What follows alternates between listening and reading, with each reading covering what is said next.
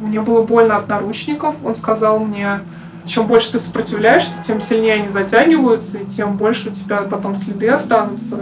Больно, потому что ты дергаешься. Перестань, и как бы, типа, и все. А вот тогда же в наручниках он а, заставил меня позировать для фотографий.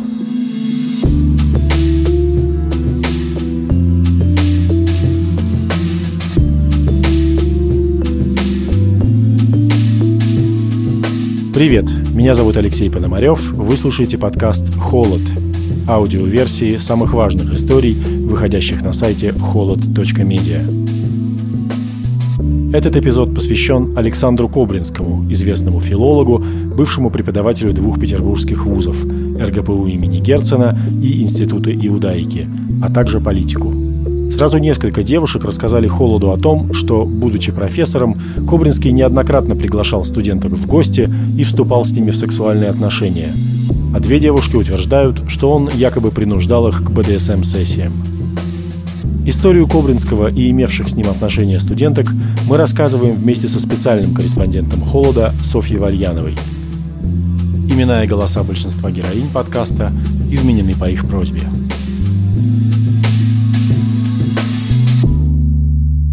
Ну, давайте начнем. Да? Что такое Бериу? Объединение реального искусства сокращенно. Почему там У в конце есть разные варианты. Например, была такая, такое объяснение, что они это поставили для того, чтобы когда их спрашивали, а почему вы называете Бериу, они отвечали, потому что оканчивается на У.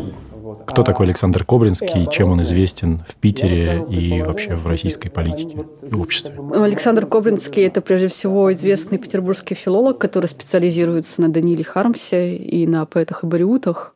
Он эм, до декабря 2019 года преподавал в РГПУ имени Герцена и до недавних пор преподавал в Петербургском институте иудаики.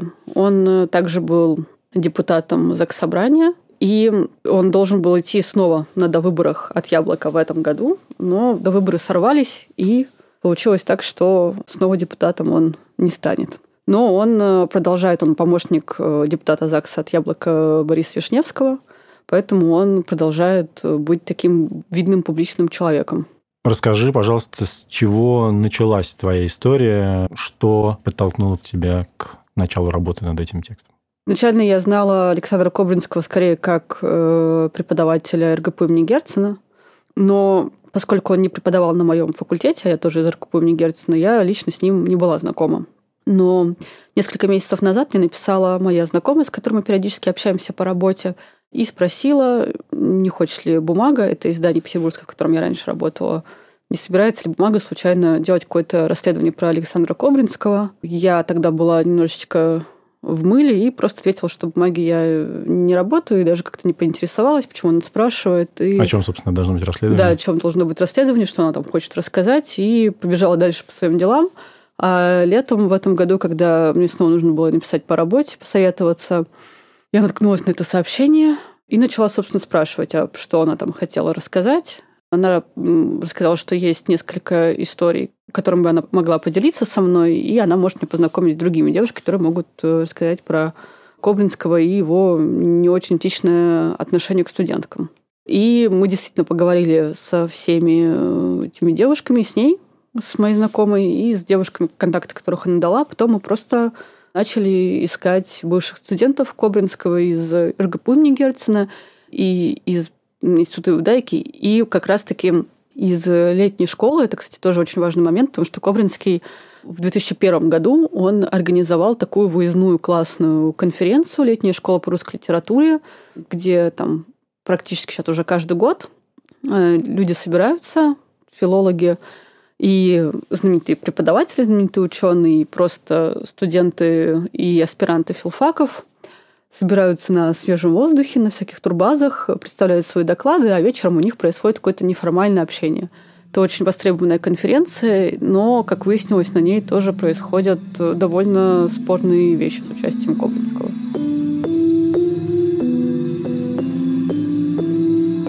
Свидетельство участницы летней школы мы послушаем чуть позже, а начнем с рассказа девушки, которая в нашем тексте названа Людмилой. Людмила – одна из двух собеседниц «Холода», рассказавших о вовлечении в БДСМ-практике. Речь идет о событиях, которые, по словам Людмилы, происходили примерно 10 лет назад.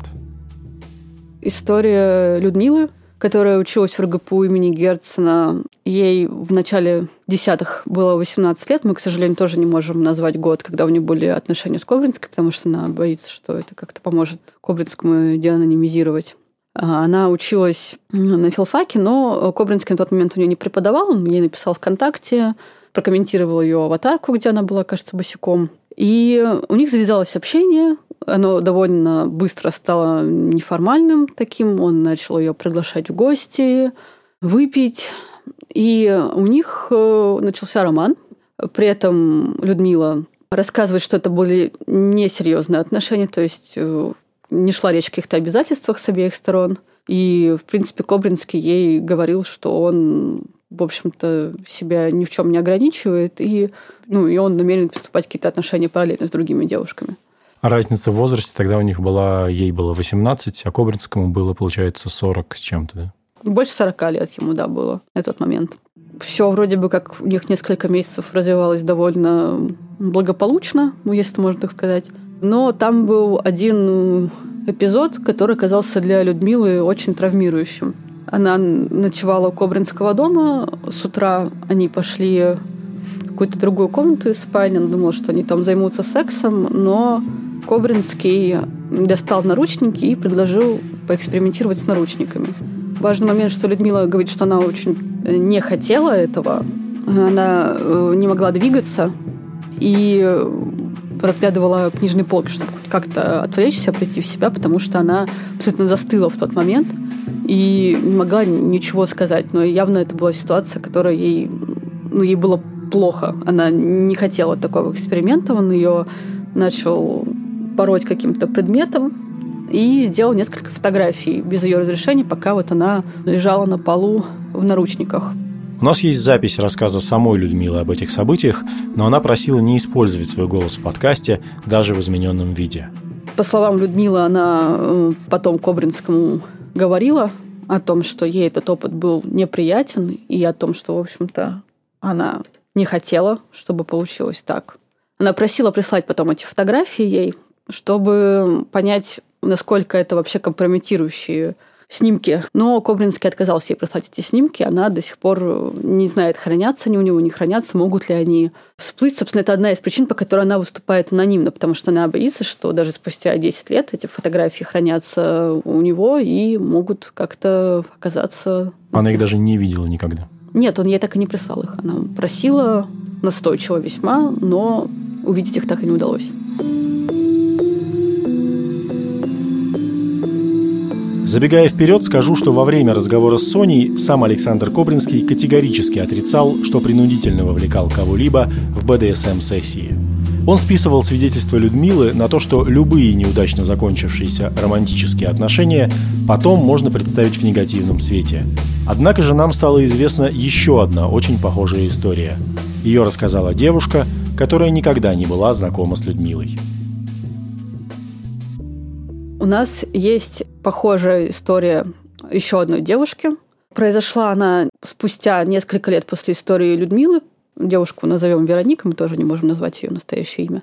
Но она не была студенткой РГПУ имени Герцена, она приехала на летнюю школу. У них э, до самой летней школы, которая проходила летом, завязалось общение онлайн, они созванивались. В общем, э, некоторое доверительное общение у них на тот момент выстроилось. Коблинский очень проявлял большую заинтересованность в том, чтобы вот мы были друзьями, как он выражался. Мы да, перешли на «ты» достаточно быстро. Ну, достаточно часто там много писал, задавал личные вопросы. Э, ну, каждый раз, когда у меня какой-то возник, какой-то возникал дискомфорт, и я ну, даже пыталась там какое-то возражение э, выразить, он говорил мне, ну мы же друзья, ну там, ты можешь мне доверять, там, в общем, ну, надо отдать ему должное, он умеет располагать к себе людей и завоевывать доверие. У него получается достаточно хорошо и быстро. Мне нужно было приехать в Петербург по делам, по личным, и он ее тоже долго уговаривал приехать. Я решила приехать. У меня не возникло подозрений, что это для меня будет как-то опасно. Я, в общем-то, а, ну, наверное, уже на тот момент была убеждена, что мы там какие-то странные друзья. Ну, если человек предлагает и говорит, что, что его это совсем не обременит, все будет хорошо, то, то наверное, все хорошо. Она, в конце концов, остановилась у него, но она была убеждена, что, в общем, у них исключительно дружеское общение, потому что он постоянно подчеркивал это там, в переписке, во время звонков. Но в итоге ситуация развивалась э, очень стремительно. Он ее встретил с поезда, э, привез к себе домой, они э, выпили вина, и, в общем, довольно быстро, по ее словам, у них произошел секс. Она рассказывает, что совершенно она не ожидала, что все примет такой оборот. А на следующий день повторилась ситуация с наручниками, которую описывала нам Людмила. И вот он меня заковал в наручники. Мне кажется, и руки, и ноги. Чем-то меня хлестал. Мне не нравилось это. Я говорила, что мне больно и неприятно, и вообще не хочу я это продолжать. Но он э, вот опять со своей этой вечной улыбкой и неизменным оптимизмом мне продолжал говорить, что все нормально, ничего страшного, не знаю, и как-то мне внушать, что это вообще на самом деле мне это нравится, я просто, не знаю, там, мне было больно от наручников, он сказал мне, перестань, ну, как бы, чем больше ты сопротивляешься, тем сильнее они затягиваются, и тем больше у тебя потом следы останутся, и, ну, типа, больно, потому что ты дергаешься, перестань, и, как бы, типа, и, и все. И я точно помню наверняка, что это были настоящие наручники. Не там не мягкие какие-то наручники. Он мне сказал, что это настоящие наручники. И в них действительно было ужасно больно, и они действительно затягивались сильнее и ужасно давили. А вот тогда же в наручниках он а, заставил меня позировать для фотографии.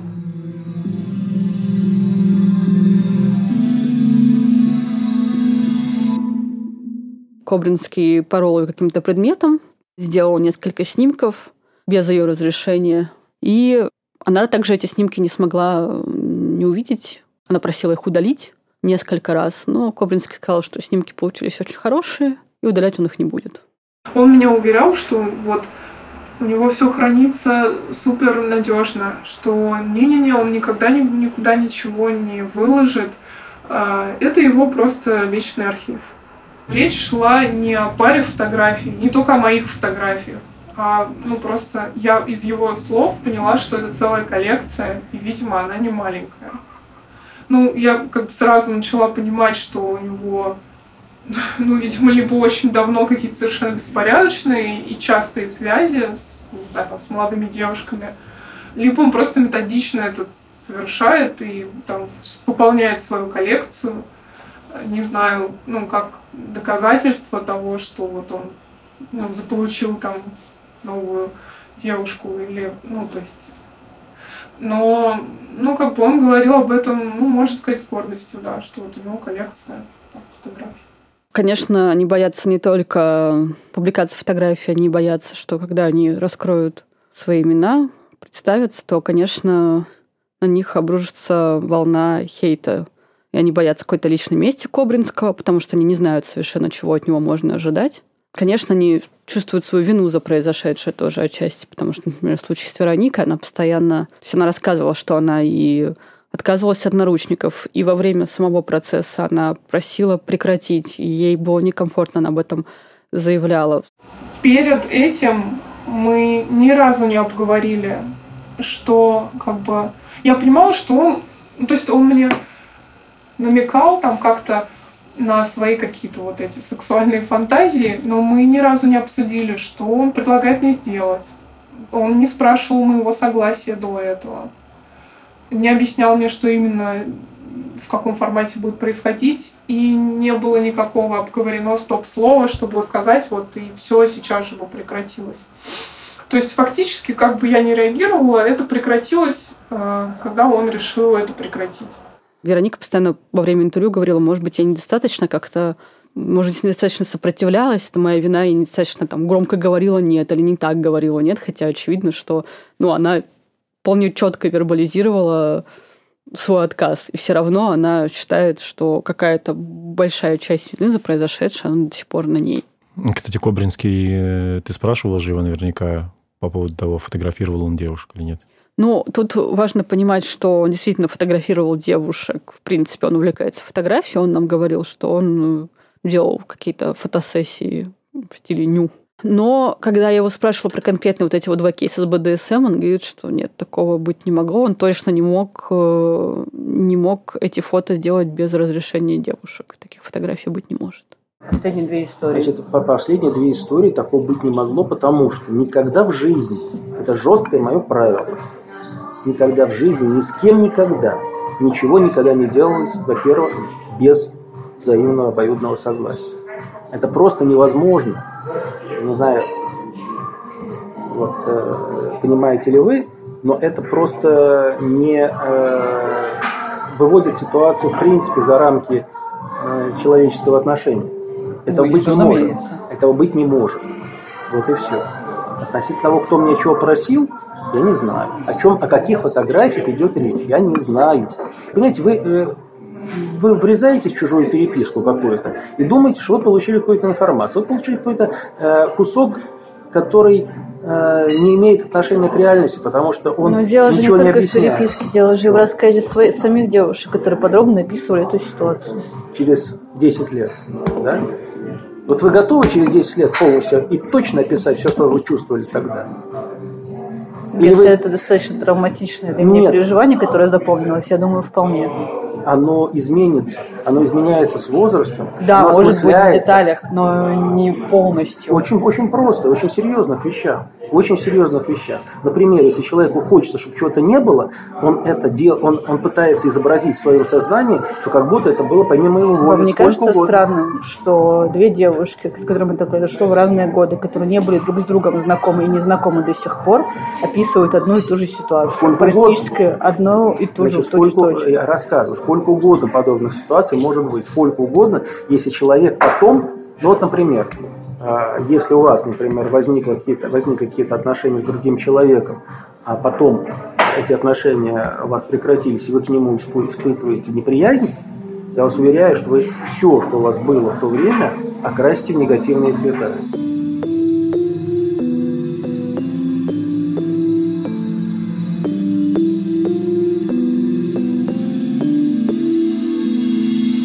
Некоторые случаи, о которых нам рассказали девушки, свидетельствуют о том, что Кобринский, видимо, регулярно проявлял знаки внимания к студенткам, с которыми взаимодействовал как преподаватель. А если получалось, то и вступал с ними в отношения. Об этом рассказала собеседница Холода, которая в тексте названа Зоей. Кобринский преподавал у нее на первом курсе. Ей было 18 лет, когда она познакомилась с Кобринским. Он приглашал тогда девушек, в том числе с ее курса, в гости. Она пришла, и как-то они друг другу понравились, и у них завязались отношения. Но она, кстати, говорит, что там никакой жести как раз-таки не было. Они расстались по ее инициативе. Но она даже продолжила с ним общаться. Они как-то до сих пор они иногда друг другу пишут, что-то обсуждают, но у Зои такое достаточно интересное суждение о том, что она наблюдала за его трансформацией все эти годы и сознала, что сейчас у него появился такой абсолютно шкурный интерес, как она это называет, к девушкам и женщинам, потому что сразу особо не тратя время на общение, спрашивает там, ты свободна, подъедешь? И типа, если отвечаешь нет, ну типа, о чем тогда с тобой разговаривать, раз ты не хочешь ничего? Он постоянно меня спрашивал, приду ли я на пару. Вы придете, я вас жду. Я вас очень жду, я вас давно не видел, приходите. Это голос еще одной бывшей студентки Кобринского. Назовем ее Илона. Так, способ завести диалог он меня расспрашивал и про мои интересы, и чем я вообще занимаюсь, и кем я работаю, и всячески поддерживал диалог. В принципе, поведение было странным, потому что я ни с одним преподавателем, даже со своим научным руководителем впоследствии, мы с ней не были настолько близки. Ну, то есть она знала там что-то про меня, и как бы, ну и все. А тут прям бесконечно. Вот, а вот как вы, как у вас дела, вот что вы сегодня делали, а вот то, а вот что. И, я тогда думала, что он просто, ну, такой открытый человек, может быть, ну, открытый человек в 50 лет с 18-19-летней студенткой. Вообще, я так понимаю, что у Кобринского такая репутация человека общительного. То есть он довольно популярный преподаватель среди студентов и действительно проводящий с ними много времени, устраивающий какие-то вот эти вот неформальные встречи и так далее. Да. Важно, что он сам так себя позиционирует. То есть он говорит, что я вот уже 30 лет преподаю, и мой дом – это открытый дом, и ко мне всегда приходили студенты и вместе, и по отдельности.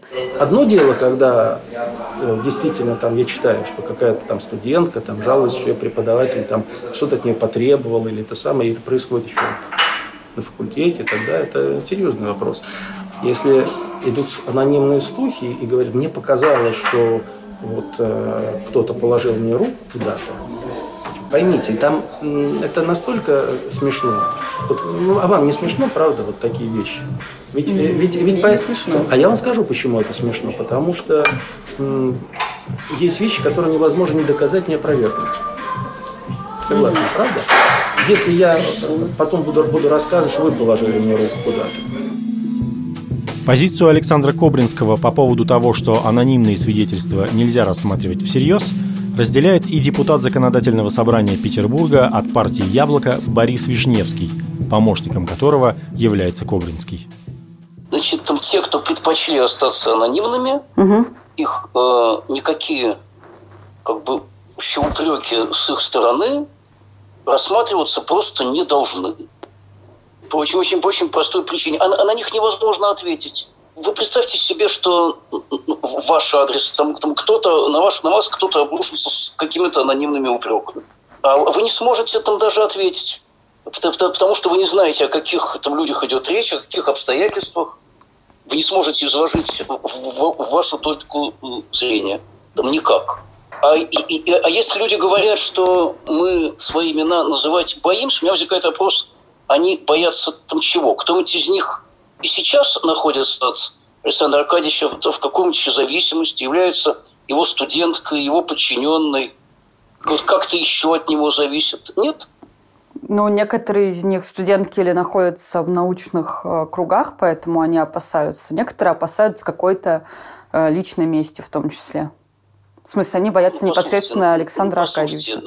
Значит, это детский лепет на лужайке голословные утверждения, это моя принципиальная позиция, в адрес кого угодно, обсуждаться не могут.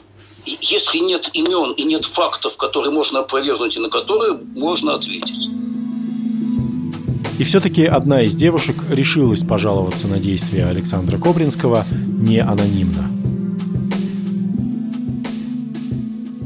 Это нельзя назвать э, не знаю, каким-то ярко выраженным насилием, но это очень психологически неприятно. Это Анастасия Трушина, студентка высшей школы экономики. Спасибо ей огромное за то, что она нашла в себе смелость э, выступить открыто, потому что явно это тоже не очень приятная для нее тема. Она не студентка Кобринского, то есть он э, не преподает в вышке, но она была участницей летней школы по русской литературе, и а давай уточним, летняя школа – это место, куда могут приезжать студенты разных вузов, просто если они специализируются на каких-то филологических дисциплинах. Да, там нужно подать заявку, отправить э, ее всем членам оргкомитета. Днем они читают, э, и участники, и лекторы приглашенные, они читают э, доклады. И потом, если студенты оказываются достаточно успешными, эти статьи публикуют, эти доклады публикуют в журнале летней школы. Он входит в перечень ВАК, и это очень престижно там публиковаться для студентов. То есть это такой карьерный лифт неплохой для начинающего филолога.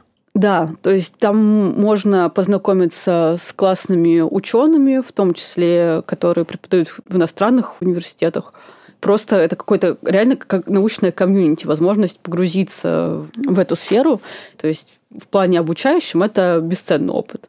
Тут впечатления могут делиться на две части. Угу. Есть впечатление от э, как бы э, научной жизни, которая там проходила. Угу. И тут, конечно, все прекрасно, доклады интересные, выступающих, очень много классных, интересных ребят, профессоров, ну и так дальше. А вторая часть впечатления, она была от такой вот вне научной жизни и программы. И здесь, конечно, психологически были некоторые вопросы, скажем так, и мне было не очень комфортно психологически находиться. как раз в такой неформальной обстановке, которая возникала после там, докладов и заседаний. Потому что там всегда было много алкоголя и много, ну, скажем, таких вот странных разговоров. Мне могли делать э, такие фривольные комплименты, фамильярно ко мне обращаться – подливать э, вина, если я даже не хотела выпивать, там говорить, что ну вы меня обидите, если не выпьете предлагать такие вот вещи. Кто делал комплименты, какого плана они были, и кто так вот настаивал на употреблении алкоголя? В частности, Кобринский. Угу. Это я могу сказать, э, заявить абсолютно точно. Не только в отношении меня, но и в отношении, я видела в отношении других девушек – условно, там, я брала один стаканчик вина, он подходил, подливал, постоянно предлагал, говорил, что нет, ну надо обязательно, обязательно, а то вы меня видите и так дальше. И как бы в такой обстановке очень сложно было психологически как бы не согласиться, вот, сказать нет. Э, и я даже помню ситуации, когда там я условно соглашалась, а потом где-то тихонько его выливала куда-то в раковину, потому что, ну, мне не хотелось но как бы когда ты общаешься с человеком, не знаю, с профессором там или с преподавателем, это же такая, такое осознание, что вот э, этому человеку нужно с ним вежливо обращаться, нельзя там его как-то, э, не знаю... Обидеть опять же. Ну, видеть, да, вот что-то такое, поэтому нужно как-то согласиться вежливо, ну и потом как-то, может, тихонько куда-то его вылить или выпить. Ну, в общем, такие какие-то вещи. Вот. Он делал мне комплименты э, всевозможные, там э, говорил, что я очень красивая, э, что, там, не знаю, у меня руки красивые, все дела. Ну, вот такие вещи, причем не всегда это было приятно. Несколько раз он пытался как-то там, не знаю, приобнять, э, потрогать э, где-то там э, за талию, что-то такое. Mm. Вот. Настенька, Настенька. Ну, вот неприятные такие вещи. То есть это нельзя назвать э, не знаю, каким-то ярко выраженным насилием, но это очень психологически неприятно. И ты понимаешь, что ты не можешь как-то жестко вот отказаться и отойти. И, ну, вот что-то такое было очень, очень, очень нехорошее. Правильно ли я вас понимаю, что э, вы считаете, что Настя неправильно интерпретировала какое-то какое ваше общение с ней? Не могло и не в принципе не могло быть никакого общения с ней, потому что Настя э, Трушина, ну ни при каких условиях не может э, восприниматься мною э, как э, некий сексуальный объект. Пусть это будет и, и, и обидно, но это так. Она а, она хороший человек, она милый человек, я с ней готов был общаться, хотя с ней трудно общаться, у нее есть проблемы психологического плана очень серьезные. Вот. Вы выбрали, видимо, самого такого человека, но ничего абсолютно, как вы понимаете, э, такого вы здесь в принципе не можете. А вот здесь вот, э, если можно поподробнее, скажем так, потому что Анастасия Трушина все-таки единственный неанонимный свидетель и вот если по всем остальным кейсам у него есть довод, что анонимные свидетельства не могут быть весомым аргументом, то что он отвечает вот на ее рассказ? Ну, я бы сказала, что меня разочаровали эти объяснения, если так можно сказать, потому что, потому что он сразу же начал не очень лестно не отзываться. То есть он сделал все возможное, чтобы у нас сложилось впечатление о том, какая Настя Трушина, Анастасия Трушина странный человек, и что ей вообще нельзя доверять никак. Про подливание алкоголя она говорила, что это была вечерняя часть летней школы, то есть не заседание днем, а вот вечером как бы вы собираетесь у костра, и вот в этот момент вы активно, вот в эти несколько дней активно подливали ей вино. Нет, ей я вино не подливал. Вот это, понимаете, это очень, очень хорошая вещь, да? Вот, например, я могу вам сказать, например, э, что вы мне написали э, сообщение в Телеграме. А могу написать, что-то Софья мне постоянно пишет в Телеграме. Чувствуете, да?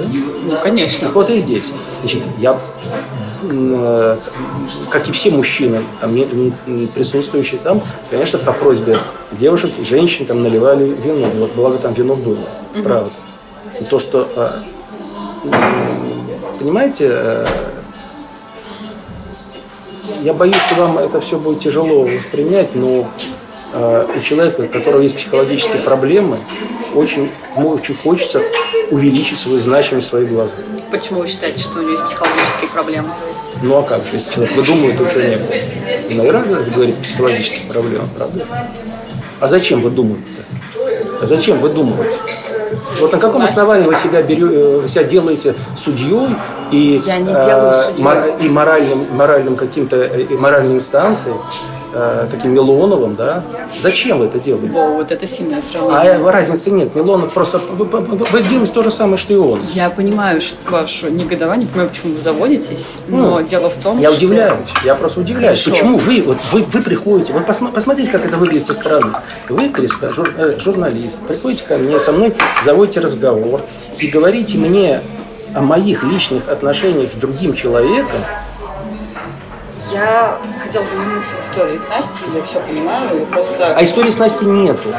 Истории с Настей нету. Приехала девушка, которая, э, э, которая в первый раз оказалась в этой ситуации. Она в первый раз, она не знала, не знала вообще, что, как на что реагировать.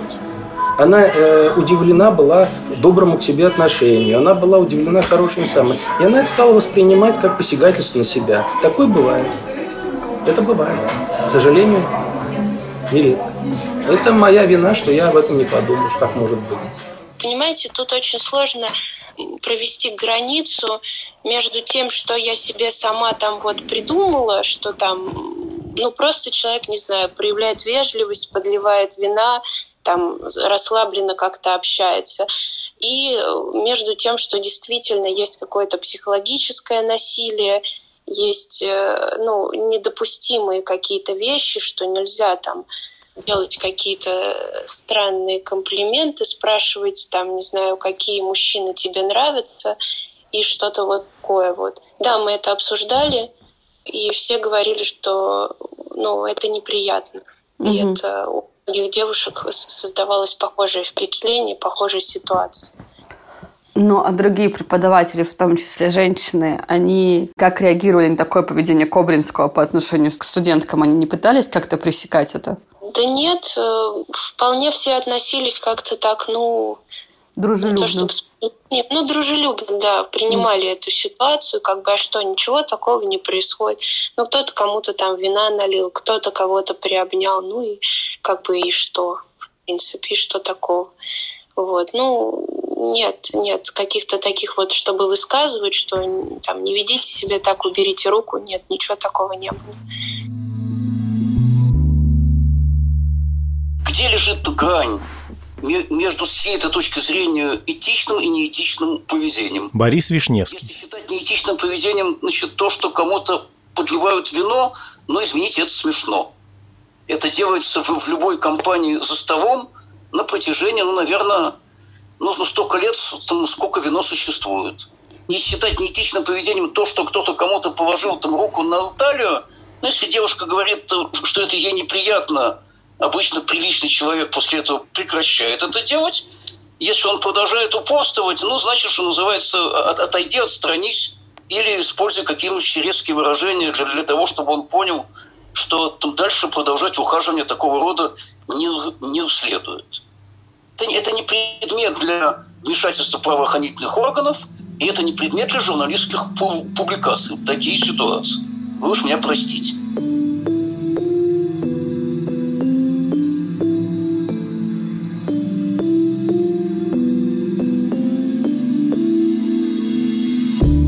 Само открытие летней школы происходит в Пушкинском доме в Петербурге. После этого как раз-таки вечером все собираются у Кобринского, это то, что нам студентки рассказывали. Э, вроде как неформальная тоже встреча, что все познакомились, и на следующий день все уже едут, собираются на турбазу, где проходит э, непосредственно летняя школа.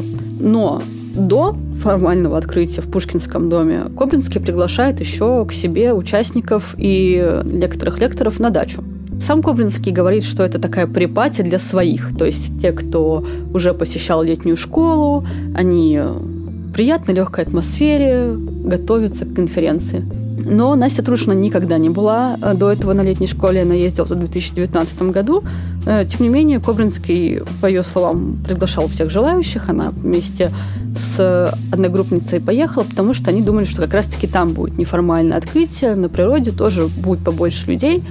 В итоге там поехали трое лекторов, включая самого Кобринского, и четыре участницы. Когда мы поняли, что нам некомфортно, в этой общей обстановке, и что там вот эти вот ну, там много алкоголя и все дела, то мы как-то, не знаю, там гуляли, уходили там к близлежащему озеру, там сидели, то есть старались, опять же, как можно меньше времени проводить вот, собственно, на этой даче. Никаких каких-то прямых э, оскорбительных предложений не было, но, опять же, вот э, были такие неприятные ситуации, Например, там была ситуация, что вот э, там был бильярд, угу. а не умею играть в бильярд, и вот мы решили там попробовать в него сыграть. И, соответственно, я там что-то неправильно делала, что-то неправильно там держала, неправильно била. И Кобринский, значит, сказал мне, давай я тебе покажу. Подошел ко мне быстро, значит, наклонился надо мной, взял меня ну, условно, там, за бока, за талию, и начал моей рукой там что-то, значит, делать, там, показывать как-то. Угу. Вот, ну, я э, сказала, нет, нет, извините, вот, быстро отошла, но это было очень неприятно, и это как-то так вот э, совершенно моего согласия, то есть я даже просто, ну, это так как-то быстро случилось, что я, в принципе, даже не поняла, что, что он намеревается сделать, что не как там рассказать или показать самостоятельно, а вот что он именно мной хочет вот это все показать. Ну, такие вот вещи тоже происходили, да. Ну, у меня есть фотографии. У меня есть фотографии, тоже самое Настя, которая прекрасно каталась на лодке там по озеру, которая прекрасно играла там в бильярд, которая прекрасно там со всеми общалась. Она приехала домой, и она решила, что вот задним числом подумала, а вдруг там что-то было такое, понимаете? Угу. Вот. Она же не сказала никому, а, ни мне об этом, ни, ни кому-то из других присутствующих. Понимаете, э, почему это происходит? Я вам скажу, почему это происходит. Э, та ситуация, при которой, э, которая сложилась в высшей школе экономики, крайне печальна, как вы говорите. Она навязывает студентам роль жертвы, и они, не будучи жертвами, начинают искать повод таковыми становиться. Это сильное заявление. Это правда. Это правда. Почему вы так считаете? Ну, потому что это модно. Это модно. Это модно травить преподавателей сейчас. Анастасия Трушина обсуждала поведение Кобринского с другими участницами летней школы. Потом она приехала и рассказала о своем этом опыте неприятной своей академической руководительнице.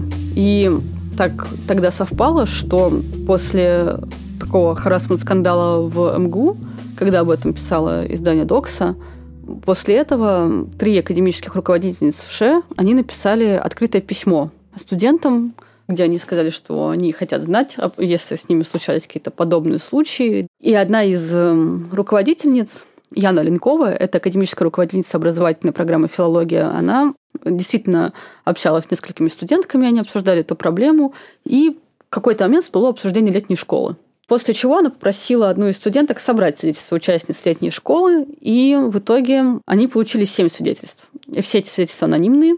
Нам Яна Ленкова рассказала, что из семи свидетельств шесть касаются Кобринского и его непрофессионального отношения к участницам, к студенткам. Она, естественно, не описывает кейсы, с которыми она ознакомилась, но она сделала такой вывод, исходя из свидетельств, которые она получила, что с юридической точки зрения его никак нельзя привлечь, потому что ни одна история не касается сексуального насилия, например. Но ей, например, с этической точки зрения совершенно было понятно, что его поведение некорректно и двусмысленно. И она назвала его травмированным человеком, который выходит за рамки допустимого в с молодыми девушками в неформальной обстановке, решать таким образом собственные психологические проблемы. Высшая школа экономики формально не участвует в организации летней школы по русской литературе. Однако раньше студентам ВШЭ, изучавшим филологические дисциплины, рекомендовали ее посещать. По итогам проведенной проверки академический руководитель образовательной программы «Филология» Яна Ленкова и профессор школы филологических наук ВШЭ Олег Ликманов от подобных рекомендаций отказались.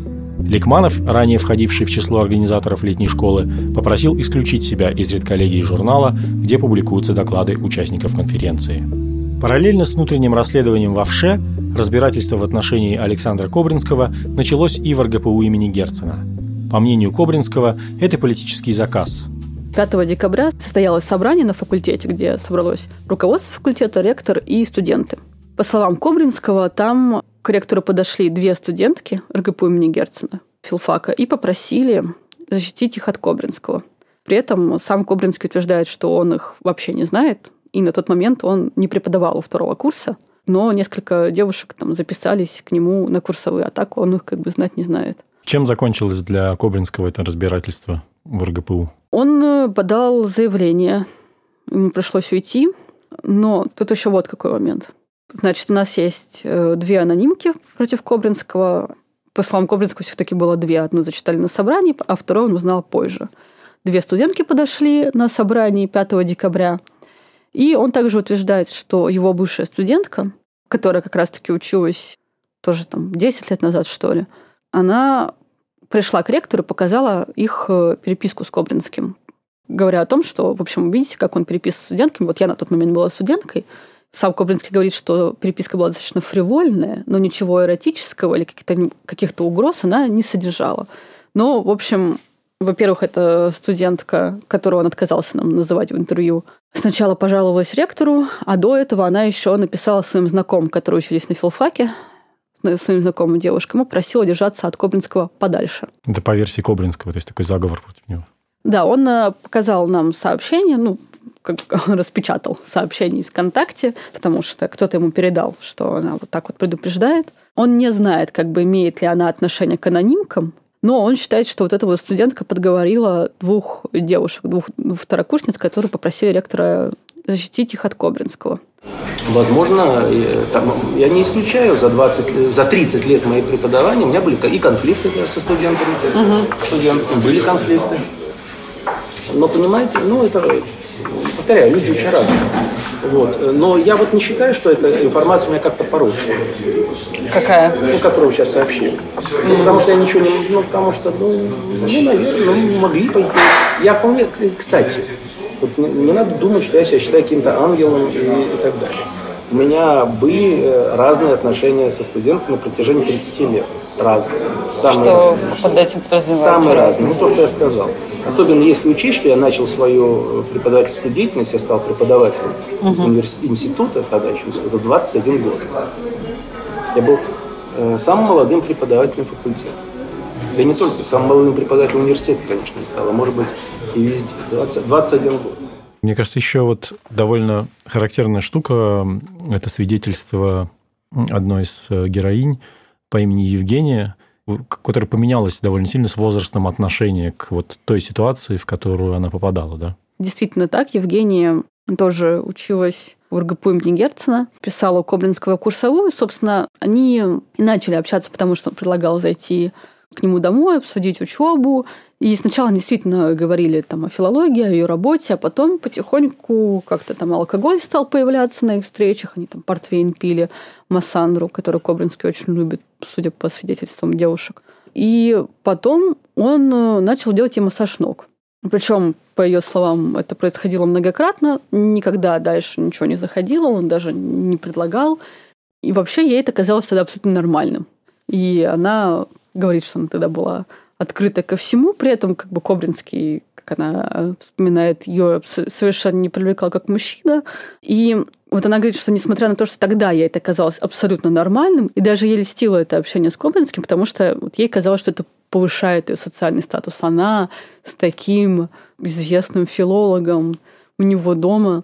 Но сейчас она говорит о том, что если она там представляет на своем месте свою дочь, допустим, у нее нет детей, но вот представить гипотетическую ее дочь, она приходит э, в ярость и хочет растерзать этого преподавателя, который вот такое позволяет себе неформальное общение со студентками. Когда он еще не знал, что я пишу про него текст, я его добавила в друзья, чтобы посмотреть комментарии на его стене, поскольку они были закрыты не для друзей.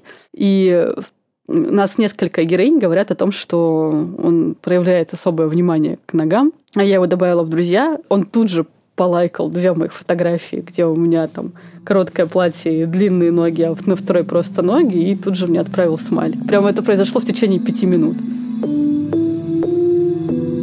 Хотя Александр Кобринский больше не является действующим преподавателем ни одного из вузов, он все еще остается заместителем председателя диссертационного совета РГПУ имени Герцена, а летняя школа по русской литературе в августе 2020 года снова прошла с его участием.